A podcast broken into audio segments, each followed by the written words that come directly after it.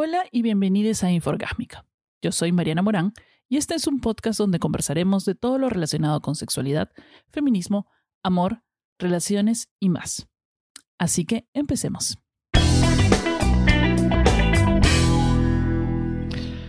Hoy día voy a aprovechar para contarles acerca de tres de mis libros favoritos o libros que me marcaron en la vida, ya sean libros infantiles o más adelante, eh, por tener imágenes o personas o una o visibilizan la fortaleza femenina. Son libros muy feministas y eso hace que cuando uno los lea, o sea, cuando uno es niño o niña y lee o ve em, cosas en la televisión y hay ciertos personajes con los que se puede identificar casi el 100%, es algo muy bueno para la autoestima del niño, del adolescente o de la persona y también porque puede vincularse más con el personaje, puede establecer una conexión con este personaje y también normaliza todo lo que esa persona está sintiendo o viviendo en ese momento. Por eso es importante que en las series, en las películas, eh, exista todo tipo de personajes para poder eh, que las personas se puedan identificar con ellos y que puedan vivir un estilo de vida más saludable, sabiendo que no están solos, que no son los únicos, que hay más personas que piensan como ellos y que hay más personas que viven como ellos. El libro que, el primero de estos libros que lo leí cuando era muy, muy pequeña, es un clásico. Es el clásico Mujercitas. Es un poco trillado mencionarlo, pero el libro Mujercitas es muy importante para la, lectura feminista. Eh, me imagino que todo el mundo habrá visto las películas. Hay una con Winona Ryder, me imagino, creo. Este, em, algunas, hay, sí, pues están bien las películas, pero lo mejor es leer el libro, tiene otra calidad, una calidad narrativa más interesante y está pues escrito desde el punto de vista de una persona en, en aquella época, que es alrededor de 1860 y tanto. Por ejemplo, ella me parece, la escritora es Luisa May Alcott.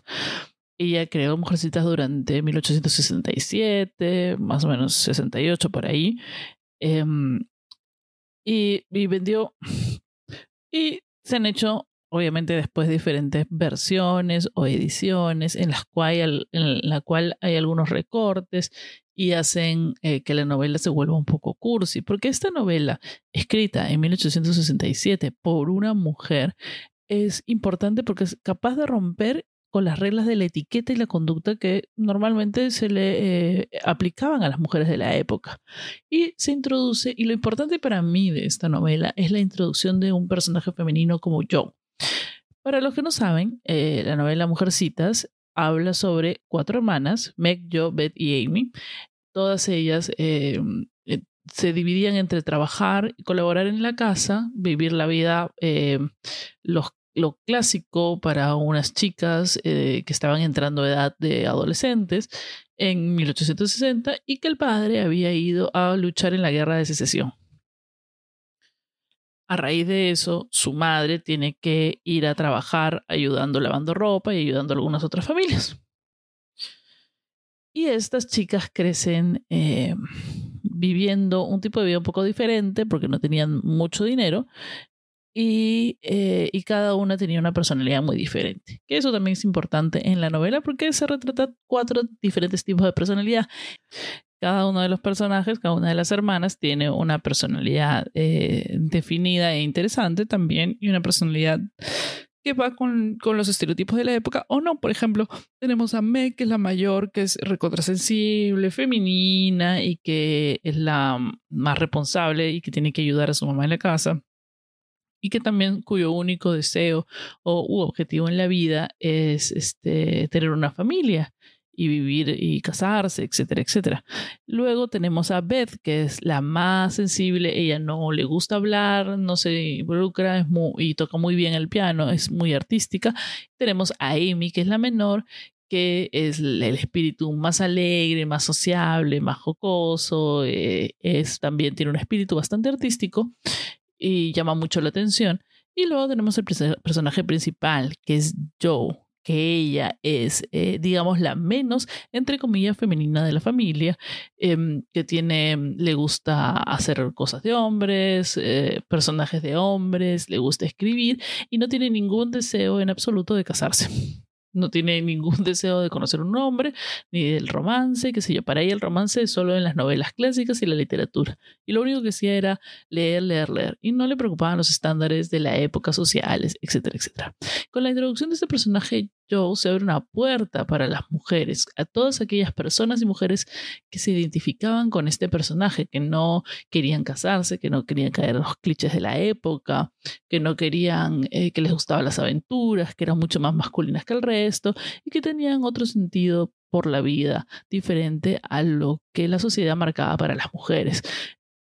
En mi caso, esto es importante porque siendo yo una niña, tampoco, o sea, también vivía en la época de los 80 los clichés de lo, femenino, el vestidito, lo no sé qué, lo que tiene que ser una niña y un niño. Y yo no encajaba con eso. Más allá de haberme criado con dos hermanos mayores hombres y jugar cosas de hombres que me parecían más divertidas.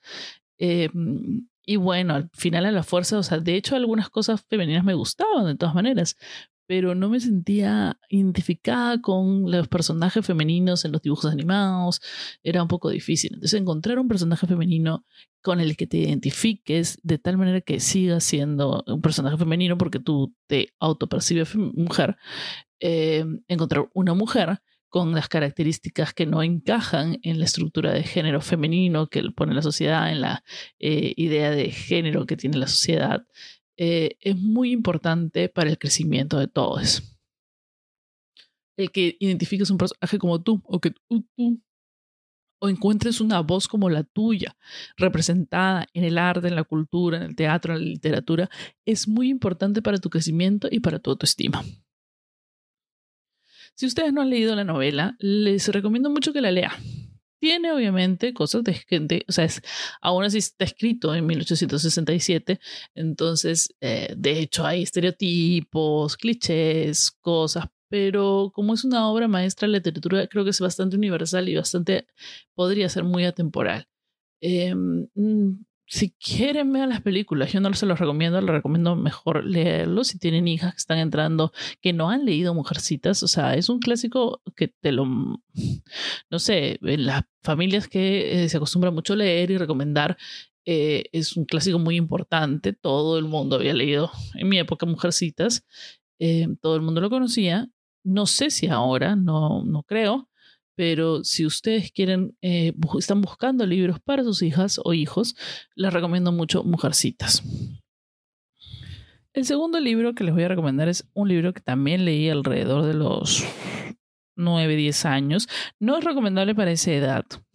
Mi papá me lo recomendó, lo leyó y me lo recomendó, lo cual es un poco bizarro porque hay algunas temáticas eh, un poco fuertes, no fuertes, ¿no? Pero yo cuando lo leí decía, mi papá me está recomendando este libro, es muy extraño.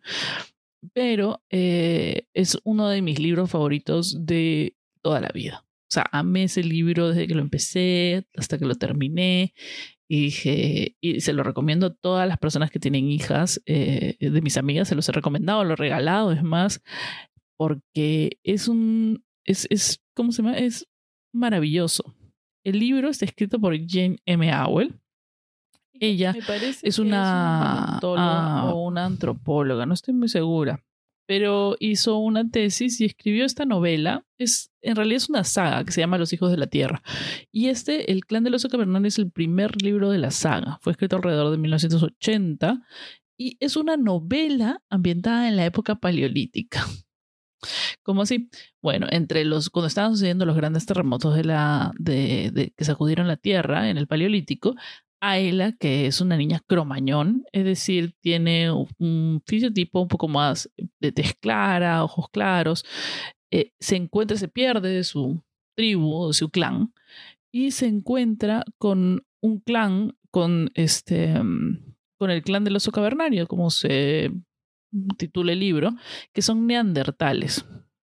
Ellos estaban caminando y entonces le encuentran a ella en medio, en una situación específica, no voy a contar para no spoilear, pero la cuentan a ella en una situación específica durante estos terremotos, yo, y deciden adoptarla. Deciden adoptarla dentro de esta tribu. Entonces la novela, la primera la novela, narra las experiencias de esta niña eh, Ayla creciendo dentro de la tribu neandertal que la había acogido y tratando de adaptarse a sus costumbres. La personalidad de Ayla es una personalidad bastante fuerte y bastante diferente a las de las mujeres del clan y por eso generan ciertos conflictos. El hecho de que es físicamente diferente al resto de la tribu y el hecho de que la habían encontrado y ella este, en una situación específica hacía que los chamanes de la tribu consideraran que era un, tenía un espíritu animal muy poderoso. Y esto eh, provocaba cierto resentimiento en los hombres del clan luego em, te narra de alguna manera dentro de la novela, esta autora trata de enseñarnos, eh, instruirlos sobre lo que se cree fueron las costumbres de estas tribus, en base a los restos que dejaron, etcétera, etcétera, y cuáles pueden haber sido los rituales de crecimiento de las niñas o las mujeres dentro del clan.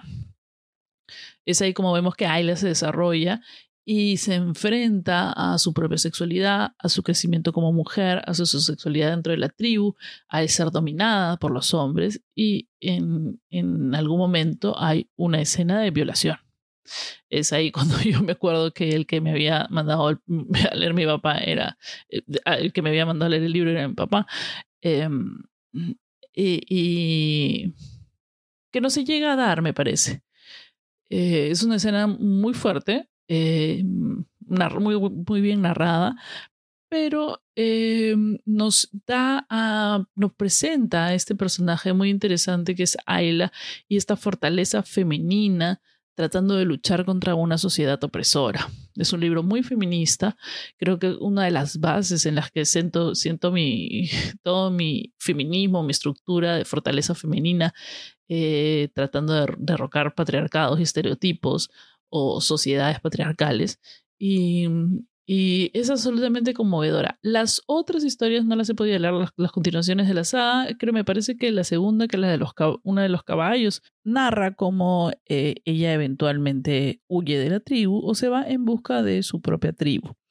Eh, como digo, es un libro súper recomendado eh, para adolescentes, para chicas que están entrando a la edad de la adolescencia, despertando su sexualidad.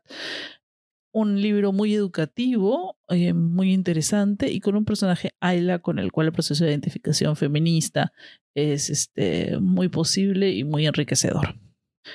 Y el último eh, no es menos importante, pero ya lo había, lo empecé a leer cuando tenía alrededor de 18 o 20 años porque es literatura un poco más sexual, digamos y es El diario de una ninfómana. Sé que el título suena sugerente, sí, es una novela que habla muchísimo de sexo. Es, como dice, tenía una amiga que decía que abrías la tapa y te salpicaba el semen.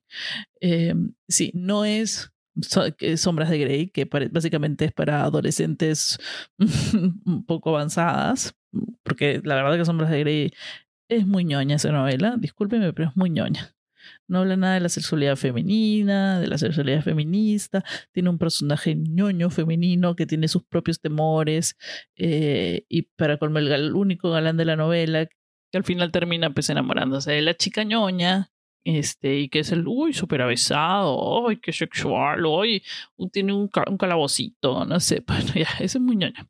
Este libro, era una infómana de Valeritazo, esta es una novela autobiográfica de Valeritazo acerca de cómo ella termina eh, trabajando eh, como servidora sexual de alta clase este, en un, en un, con clientes muy ricos y sobre cómo eh, ella experimenta su sexualidad, se sincera con sus deseos sexuales, con aquellos deseos sexuales que nos dicen que están mal para las mujeres, el tener mucho deseo sexual, querer tener sexo constantemente o con diferentes parejas, que generalmente genera un estigma en las mujeres.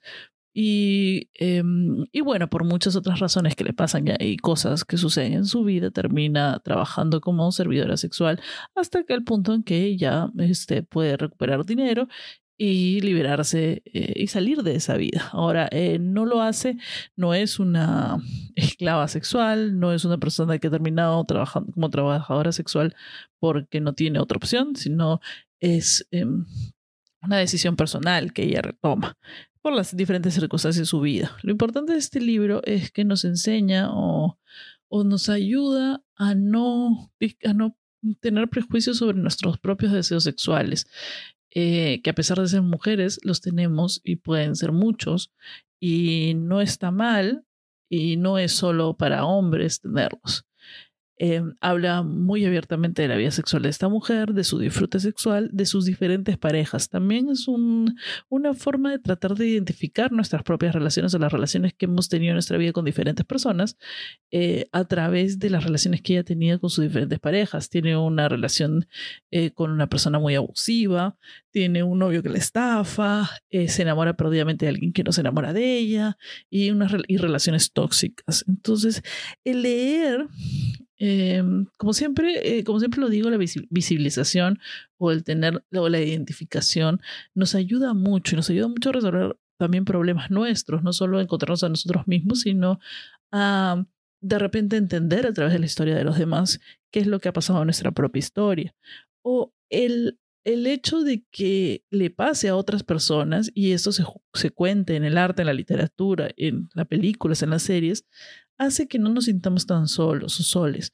Entonces es muy importante en el arte, la cultura, el teatro, siempre em, proveer de personajes, historias que hagan que minorías o personas específicas se sientan identificadas para que puedan ayudar a resolver sus situaciones eh, actuales o puedan eh, darse cuenta que realmente no son los únicos, que no son un bicho raro y que, y que todo tiene solución también.